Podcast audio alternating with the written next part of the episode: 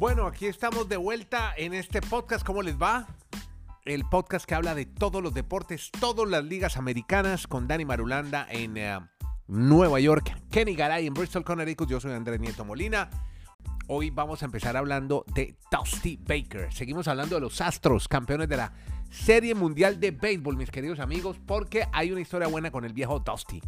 Él quiere seguir un año más en el Dogout, dirigiendo a sus astros de Houston. Y ya, la historia nos la cuenta Dani Marulanda. ¿Cómo le va, Dani? Bienvenido al podcast La Sacó del Estadio. Así es, mi estimado Andrés, con el abrazo como siempre para Kennedy y para todos nuestros oyentes, porque hay muchas preguntas. Muchos dirán, pero a ver, Dusty Baker logra por fin, por lo que todo trabajó toda, durante toda su vida mejor. Claro.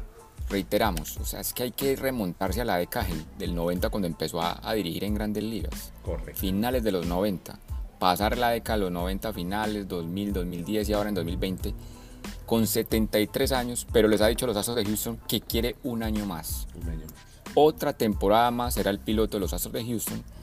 Uno dirá, pero venga, ya por qué no se va a un retiro eh, por la puerta Usted grande. no quiere retirar. Usted no, No, quiere no, que pero es que yo, yo- no, no, yo, yo entiendo, yo digo, es que cuando usted ya logra lo máximo, debe ser muy bonito uno bueno. retirarse como, como campeón. Pregúntele a Tom Brady por qué no se ha retirado. no Pero yo creo que ya no necesitan, pues, es que no, pero Brady es un tipo de 45 años. Sí, que pero estamos hablando acá de un señor que Pero, tiene pero se le- se le 73 hasta el matrimonio por, por, por querer Sí, sí. seguir. Pero no creo que a Dusty Baker le vaya a dañar el matrimonio a los 73. Pues ya le No, aguantaron no. tanto tiempo. Ya estar es para que disfrute los es- nietos, para que comparta. políticos. Oiga, es como con unos políticos en Colombia que uno les dice, hombre, ya, retírate, hombre, porque no te vas a cuidar a tus nietos. Pero no, ellos siguen, es Por que eso, aman esto, adoran esto, hay una pasión. Pero es que Dusty Baker, que es un señor muy metódico, que Ajá. mencionamos esta semana, que está con el librito anotando jugada por jugada. Óigame. ¿No será más emocionante? ¿No será más emocionante a las 8 de la noche verlo Sí. con sus nietos, Sí. abriéndoles un cuento, leyéndose los que... Bueno, pero bueno, cada quien. Óigame, eso, eso diferente. librito y el cuaderno, es que yo iba a contarlo en un podcast anterior, pero, pero se me había olvidado, Sí. pero oiga, el detalle es buenísimo cuando, con el- cuando hay ese out en la última entrada. Exacto. El, Sí, tipo, el tipo se puso a escribir en el cuadernito lo del out. Sí, sí. U- sí, un out sí. del, ah, del jardinero por Y- derecha. Se puso a escribir y todo, el mundo, y todo el mundo abrazando y él seguía escribiendo en el cuadernito y con la otra manita se sostenía de la, de la reja.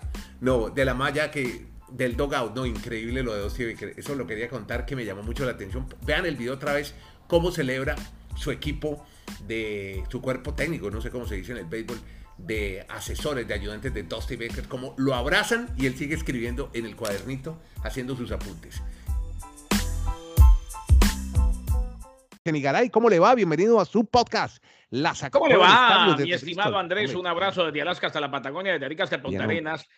Eh, yo sé que usted lo repasa todos los días, pero Sí, señor. seguimos invitando a la gente a que siga participando porque el 5 de diciembre, si Exacto, usted sigue los pasos que le da Nieto, se puede ganar la camiseta de Magallanes, el manojito de Flores recién ascendido de la primera división de Chile. Entonces, de una vez, hagamos el recorderis, mi querido amigo. Ingrese en Twitter y síganos. Es muy importante que nos siga. Si no nos sigue, no puede ganarse la camiseta de Magallanes. Primer requisito, seguir la cuenta arroba la sacó podcast. Segundo, buscar el tweet fijado donde aparece la camiseta blanquiceleste con un oso, un bellísimo oso que está en su pecho eh, de la casa apostadora Coolbet.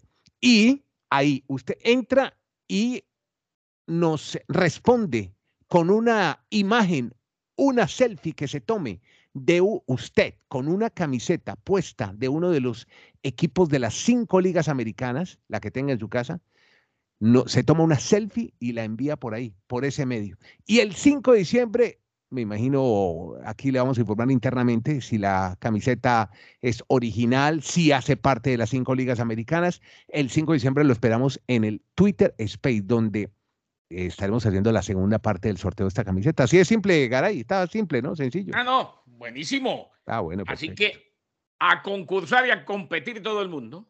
Exactamente. porque, ojo, se viene mucho más. Si es que a usted le gusta, si es que usted se mete, si es que usted está pendiente y tenemos la respuesta que queremos. Bueno, Kenny, ayer hablábamos de una gran cantidad. ¿se ¿Está bien dicho gran cantidad o no? sé qué le han dicho los, los eh, gramáticos de la lengua. Gran cantidad, creo que está mal dicho. Una cantidad enorme. Yo una- entiendo, no se ponga Sí. tan técnico, que gran cantidad lo decimos constantemente y la gente entiende. Bueno, muy bien. Entonces, una cantidad enorme de peloteros que ya entran a formar parte de la agencia libre, salen de sus equipos y se exponen como en una tienda de autos usados a ver quién da más por ellos. ¿Quiénes están dentro de ese listado? ¿Quiénes llegan a engrosarlo, Garay? Siguen llegando a engrosarlo, mi estimado Andrés, jugadores como Miguel Sanó y Jan Segura. Se convirtieron oficialmente en agentes libres. Los Twins de Minnesota y los Philadelphia Phillies declinaron las opciones que tenían respectivamente sobre ellos.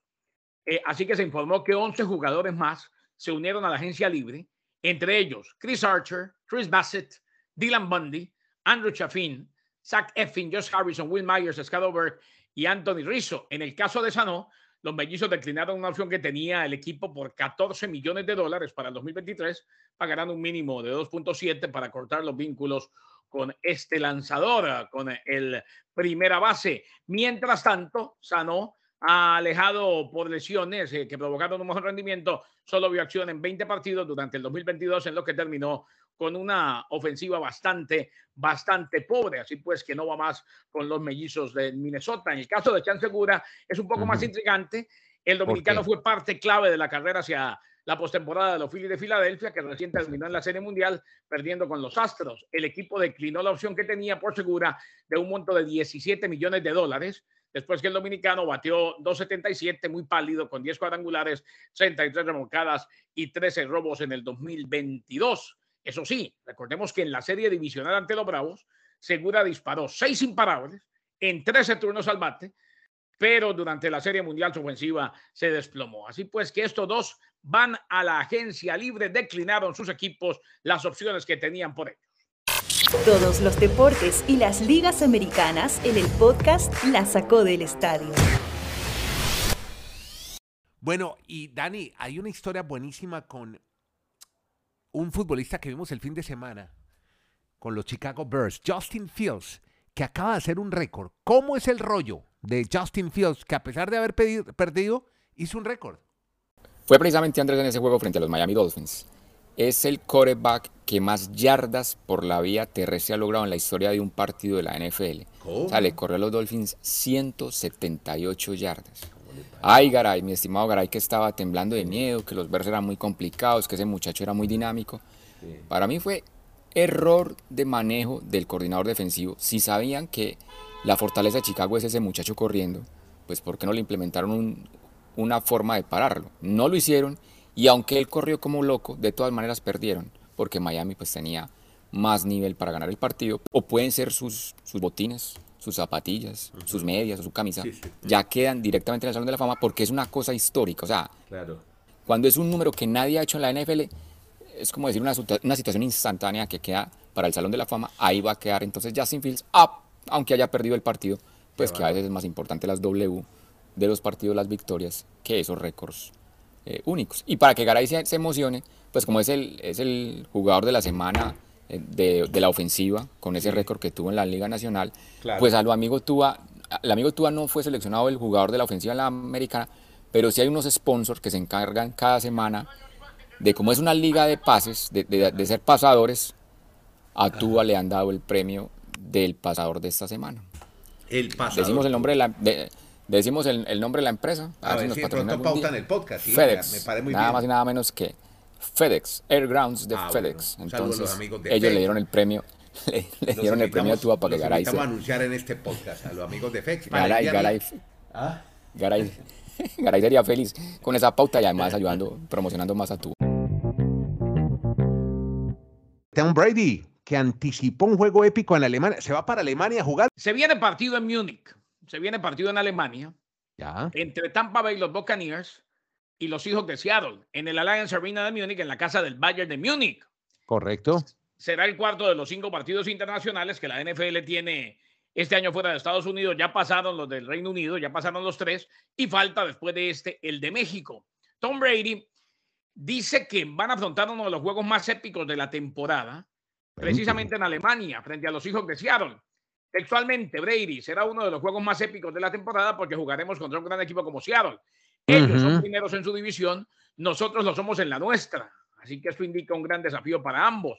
Partido de la décima semana entre los Buccaneers y los Seahawks. Será el cuarto de los cinco partidos internacionales, como veníamos diciendo. Los Bucks lideran la división del sur de la Conferencia Nacional. Seattle es primero en el oeste con un balance de seis victorias y tres derrotas. El mejor jugador de la historia para muchos, el Good, Tom Brady, expresó entonces la emoción de ir a jugar a territorio europeo. Claro, y es que Gino Smith, el quarterback de los hijos de Seattle, viene bien, los hijos vienen bien, 15 pases de touchdown y Brady viene de aquella victoria en la cual termina ganándole a los Rams y debido a la mediocridad de su división, pues definitivamente todavía tiene muchas posibilidades. Hay quienes dan por hecho que va a ganar su división. El hombre que ganó siete anillos del Super Bowl enfrentándose a los sorprendentes Seahawks de Seattle. Todo esto en eh, el calendario como parte del calendario internacional de la NFL. Expectativa por lo que será el partido en Alemania.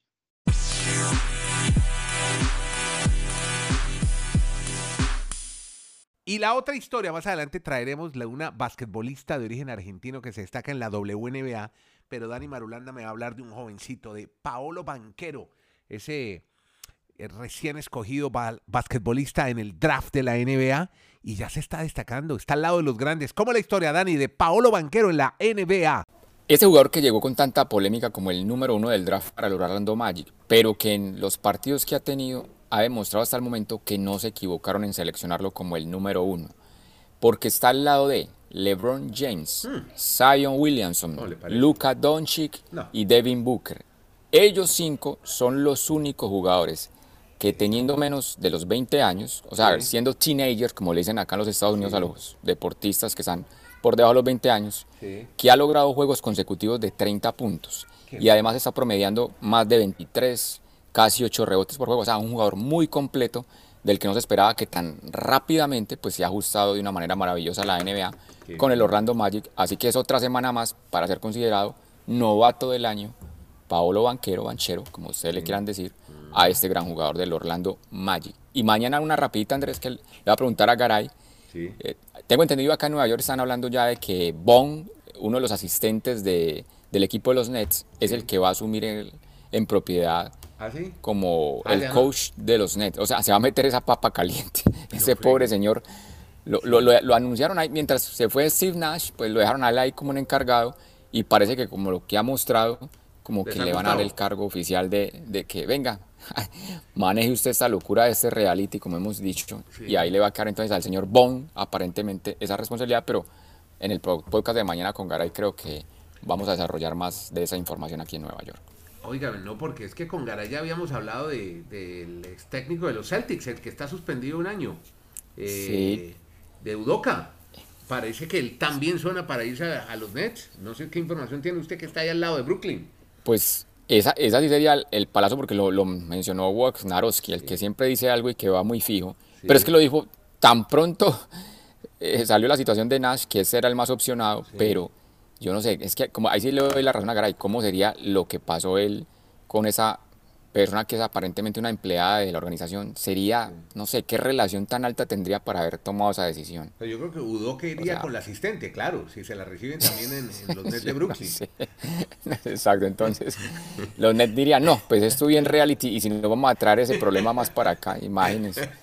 Pero bueno, mañana, mañana con Garay lo, lo confirmamos, cuando nos hable de Tauras y, y, tenemos, y, tengamos más información al respecto. hay, que contar que el técnico de los Celtics, los que no sabían, lo, lo sancionan un año porque sostiene una relación no apropiada, porque no está contemplada en, el reglamento del club con una empleada del, club de los Celtics de Boston.